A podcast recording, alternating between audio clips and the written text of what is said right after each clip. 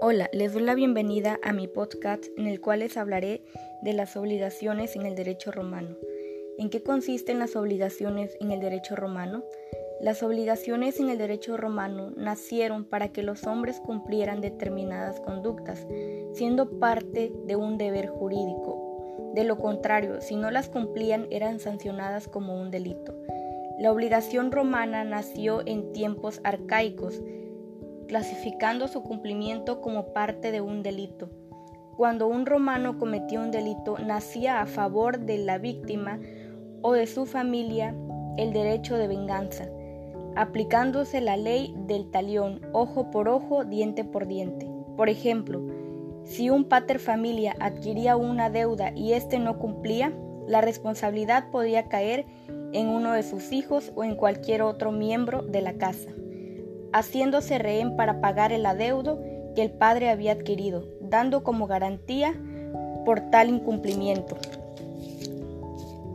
¿Cuáles son los elementos de las obligaciones?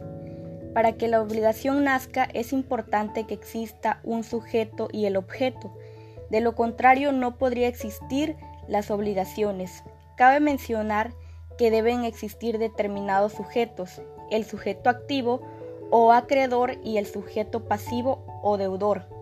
Entre el acreedor y el deudor siempre existe una relación de obligación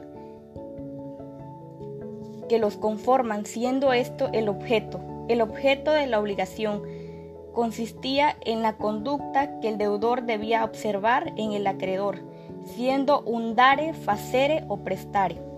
Dare se refería a la transmisión de dominio de algún caso, por decir así, hacer al acreedor propietario de algo.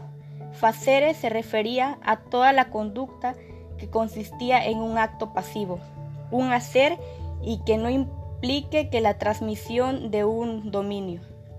Prestare cita el contenido general de la obligación. Ejemplo, a una persona se le obliga a garantizar una deuda ajena.